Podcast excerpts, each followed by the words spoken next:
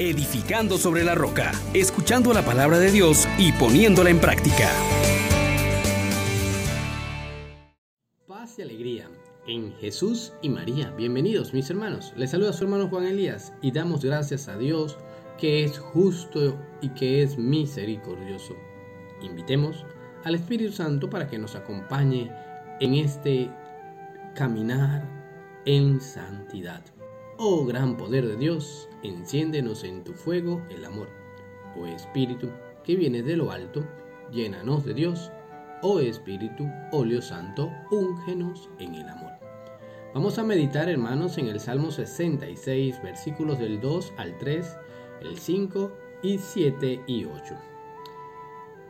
El Señor tenga piedad y nos bendiga. Ilumine su rostro sobre nosotros Conozca la tierra tus caminos, todos los pueblos tu salvación. Que canten de alegría las naciones, porque riges el mundo con justicia. Riges los pueblos con rectitud y gobiernas las naciones de la tierra. La tierra ha dado su fruto. Nos bendice el Señor nuestro Dios. Que Dios nos bendiga, que le teman hasta los confines del orbe. Palabra de Dios. Te alabamos, Señor. Hermanos, hermanas, hoy miramos un decreto del Señor que nos invita a practicar la justicia y que nadie perjudique a su hermano, que tengamos ese temor santo de Dios de actuar en justicia. Mirando cómo actúa Dios con nosotros, hemos de copiar su modo de proceder donde todos podemos beneficiarnos mutuamente. Y este llamado es tan importante hoy en día cuando la brecha entre los ricos y los pobres cada vez es mayor. Donde unos se aprovechan de otros hasta convertirlos en ciudadanos de cuarta categoría, mientras otros pocos viven en abundancia. El Señor procura que el pueblo de Israel tenga un sistema de justicia social y por eso establece el año del jubileo como forma de resarcir, como forma de justicia. Y se nos propone a nosotros también hoy elementos muy, muy, muy adecuados para que podamos velar los unos por los otros. Y el salmista hoy nos lo recuerda, el Señor tenga piedad y nos bendiga. Es decir, que Dios actúe conforme a su naturaleza de bondad y que en todo momento nos provea de lo necesario. Que no se oculte de nosotros.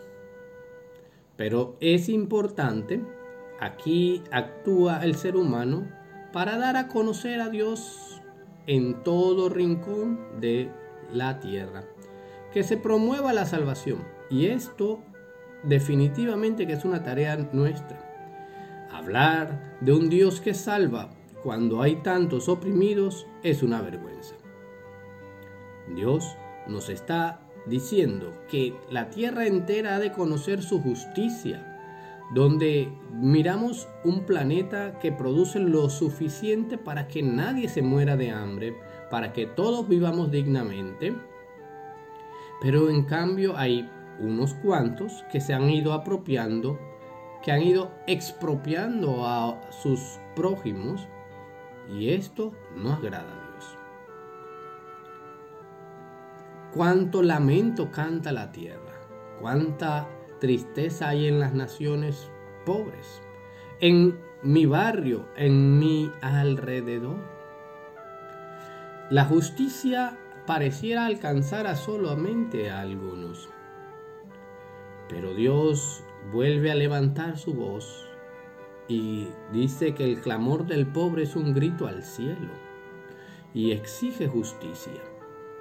Que tú y yo no seamos de los injustos, que en nuestros negocios actuemos con rectitud, sin usura, sin apropiarnos de lo que le corresponde a otros.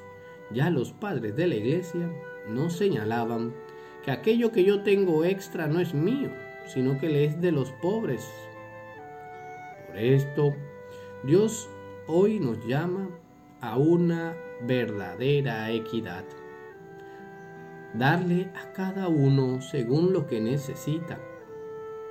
El Señor sigue bendiciendo, sigue haciendo producir la tierra, los mares y todo cuanto hay en el mundo para el beneficio del hombre. Que tú y yo, hermano, hermana, de verdad, declaremos la justicia con actos concretos.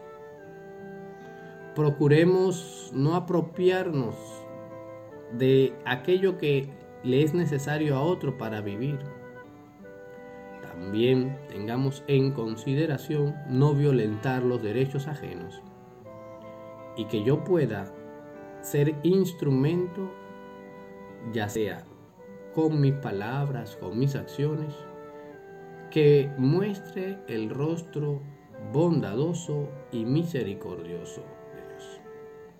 Tú, hermano, hermana que me escuchas, levántate y proclama la grandeza del Señor, pero también establece un reino de justicia, donde alcance para todos, y todos y cada uno vivamos con dignidad. Bendiciones para ti y para los tuyos. Les exhortamos, hermanos, por la misericordia de Dios, que pongan por obra la palabra y no se contenten solo con oírla.